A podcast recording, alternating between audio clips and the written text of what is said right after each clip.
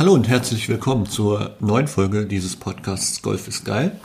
Und erstmal vorab frohe Ostern. Wir haben Ostersonntag, wenn die Folge erscheint und die meisten von euch hören diese, die neuen Folgen dann auch immer am Erscheinungstag oder am ähm, Tag drauf. Ähm, das wäre ja immer noch Ostern und ja, Worum geht es in dieser Folge? Es geht um Turnierarten, wie der Titel schon verrät. Turnierarten, äh, was meine ich damit? Ich meine, es gibt äh, verschiedenste Turniere und gerade zu Ostern ähm, lassen sich verschiedenste Clubs, wie auch Golfplatz Werne, ähm, immer wieder neue äh, Turnierarten ähm, einfallen, beziehungsweise nicht neue Turnierarten, aber Turniere, die sonst nicht gespielt werden, weil es eigentlich nur Spaßturniere sind, ähm, die nicht vorgabewirksam sind und dementsprechend ähm, ja, spielt man da einfach nur, um, um Spaß zu haben. Bevor ich zum Thema Ostern beziehungsweise ähm, ja, Turnierarten komme, wollte ich noch mal kurz ähm, ja noch mal appellieren. Momentan ist es noch die Situation, ist die Situation noch so, dass man nicht rausgehen darf, man ähm, beziehungsweise man rausgehen darf, aber nicht in größeren Gruppen, man zu Hause bleiben sollte und ähm, auch nicht Golf spielen darf. Das darf man tatsächlich nicht. Aber Tatsächlich wurde ähm, vom Golfverband NRW am ähm, 8.4., also jetzt aktuell vor vier Tagen, äh, vor drei, ja, vor vier Tagen, wenn ihr es hört, ähm, ein Brief an, an die Landesregierung NRW versandt, wo nochmal ausdrücklich darum gebeten wird, dass ähm, das Golfspielverbot äh, aufgehoben wird, weil man ja Golfspiel, äh, weil man ja auch ohne ähm, näheren Kontakt Golf spielen kann. Man kann, man hat seine eigene Ausrüstung, man, das heißt, man teilt keine Ausrüstung. Ähm, man ist eh, wenn man jetzt gerade ähm, auf dem Golfplatz unterwegs ist, hat man ja eh fast überall zwei Meter Abstand, weil man möchte ja nicht unbedingt vom Ball oder vom Schläger seines Mitspielers getroffen werden. Und ähm, das steht da alles nochmal drin. Zu finden ist das ähm, ist der Brief im, ähm, auf Facebook bei Golfplatz Werne an der Lippe.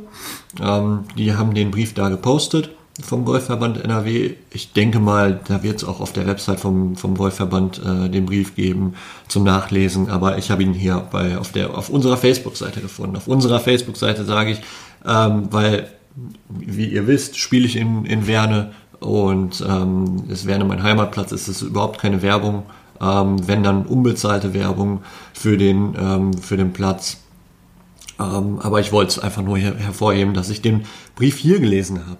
So, kommen wir zum Thema, beziehungsweise ähm, ja, zum, zum Thema der Folge, Turnierarten. Ähm, jetzt ist es so, dieses Jahr Ostern ne, fällt in die Corona-Zeit und naja, man kann nicht wirklich, man kann nicht wirklich äh, raus, beziehungsweise man kann kein Golf spielen, ist natürlich doof, weil tatsächlich die letzten Jahre haben wir ähm, auch in Werne immer wieder Osterturniere gehabt. Ähm, da gab's Scrambles, da gab's ähm, ja verschiedenste Turnierarten, ähm, die ausgelegt waren, um Spaß zu haben, wo dann auf der Runde vielleicht ein Bierchen getrunken wurde oder Schnipse verteilt wurden, etc. pp. Ähm, also es, hat schon echt Spaß gemacht und ich würde einmal so durchgehen. Wir haben auch Vierer gespielt, wir haben äh, Bestball gespielt die letzten Jahre, also es hat immer wieder Spaß gemacht. Oft ähm, wird sowas auch an Vatertag beispielsweise äh, gemacht. Da haben wir in Werne auch eine Tradition, dass jeden, jedes Jahr an Vatertag die äh, Männer auf dem Platz dürfen, sich meistens Turnier aussuchen dürfen, was dann gespielt wird, was, was oft ganz lustig ist. Ja, fangen wir doch gleich mal an. Starten wir doch einfach mal beim Bestball. Bestball ist eine Turnierart, da ähm, spielt tatsächlich jeder seinen Ball, also meinetwegen ein Viererflight. Es gibt aber Teams und äh, das können Zweierteams sein, das können Viererteams sein, das ist vollkommen egal. Aber beim Bestball ist es so, dass ähm, jeder, jeder einzelne Spieler seinen Ball spielt und am Ende wird der niedrigste Score des äh, Teams dann gewählt. Das heißt, wenn zwei ähm, Spieler in einem Team spielen, der eine spielt eine 3, der andere spielt eine 5 auf der Bahn, dann ähm, wird nur die 3 gezählt. Ähm, das kann man natürlich auch zu viert spielen, das heißt, ein Vierer-Flight geht los, die drei davon spielen eine 5, der eine spielt eine 4, dann wird nur die 4 gewählt.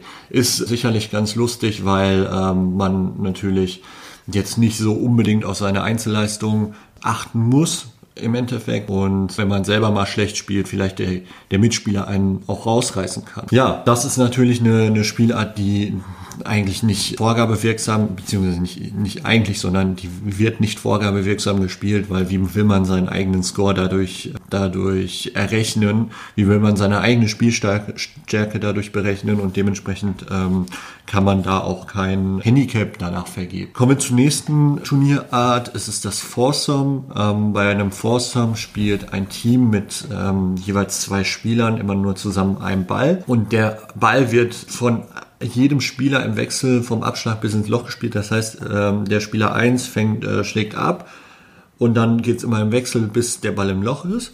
Äh, zudem nochmal eine, eine interessante Info der Abschlag wechselt von Loch zu Loch. Das heißt, die, der eine Spieler schlägt an den geraden Löchern ab, ähm, der andere, also nicht geraden von der, von der Bahn her, von der, sondern von der äh, Nummer her. Das heißt an zwei, vier, sechs, acht und so weiter. Ähm, und der andere Spieler schlägt an den ungeraden Löchern ab, also eins, drei, fünf, sieben und so weiter. So. Und ähm, ja, danach wird der Ball halt im Wechsel bis ins Loch gespielt. Auch Strafschläge haben dort keinen Einfluss auf die Spielreihenfolge. Und da ist es natürlich ja, sagen wir es mal so, man muss schon äh, darauf achten, dass man, dass man gut spielt, weil man hat nur diese eine Chance und ähm, könnte den, den Gegner dann vielleicht in eine missliche Lage bringen, wenn man seinen Ball irgendwo ins Gebüsch haut oder sonst wo.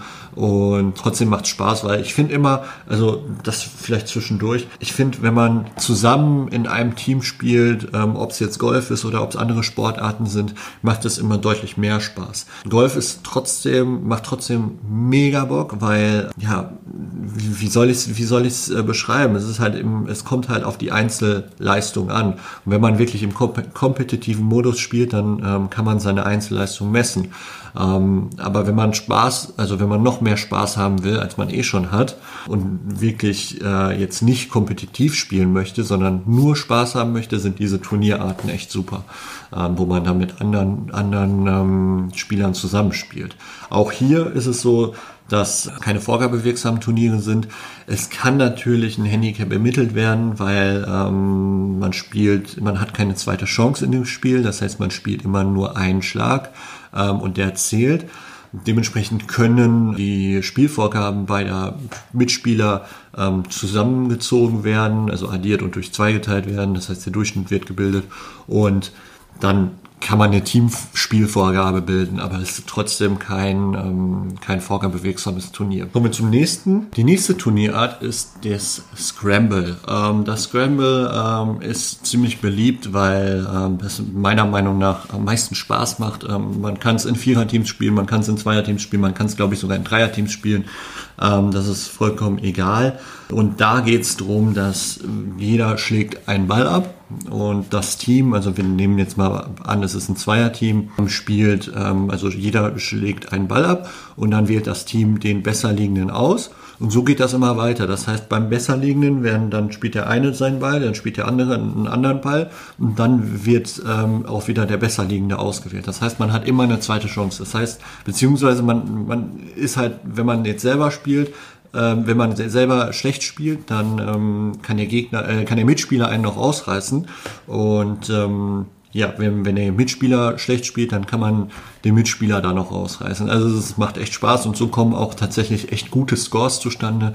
Ähm, wir haben das Ganze mal als Vierer Scramble in Green Eagle gespielt, ähm, auf dem Porsche European Nord Kurs ähm, in Winsen an der Luhr. Wirklich ein, ich hatte es glaube ich schon mal gesagt, mein Lieblingsplatz. Das ist ein wunderschöner Platz und ähm, ich würde den auch super gerne nochmal spielen.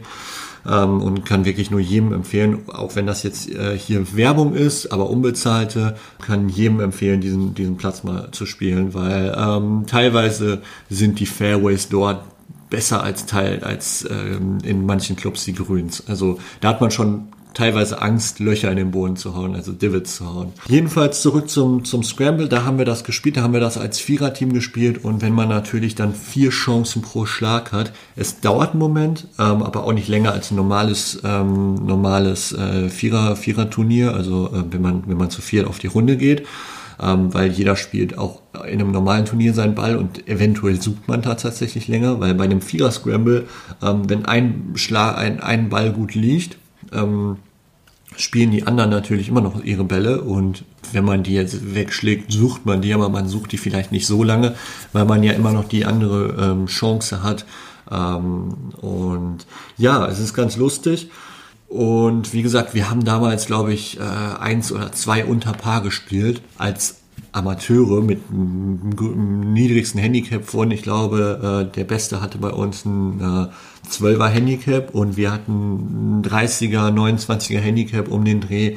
Also da kommen echt geile Scores zustande und es macht halt einen Riesenspaß, weil auch mal echt schlecht spielen kann und der Gegner einen die ganze Zeit rausreißen kann. Es gibt da halt dann noch unterschiedliche Hürden, die man ins Spiel einbauen kann. Bei uns war es so, dass wir ähm, tatsächlich. Jeder musste drei Abschläge ähm, machen, beziehungsweise ähm, auf der ganzen Runde mussten von jedem drei Abschläge genommen werden. Das heißt, man musste auch so ein bisschen taktieren, wenn ein schlechterer Spieler jetzt einen guten Abschlag hatte an einem Loch, aber ähm, der beste Spieler immer noch einen besseren hatte, dann hat man vielleicht von dem schlechteren Spieler den guten Abschlag genommen, weil er vielleicht auf anderen Löchern jetzt nicht so gute Abschläge hatte, um quasi auch bei dem auf äh, drei Abschläge zu kommen. Ich hoffe, ihr versteht, was ich meine. Es ist ein bisschen schwierig zu erklären. Aber ja, es wird halt immer so weitergespielt. Das heißt, äh, einer beziehungsweise alle schlagen. Es wird der Beste ausgewählt dann werden von dort aus wieder vier Bälle geschlagen oder zwei, wie auch immer, wie viele Leute in dem Team sind.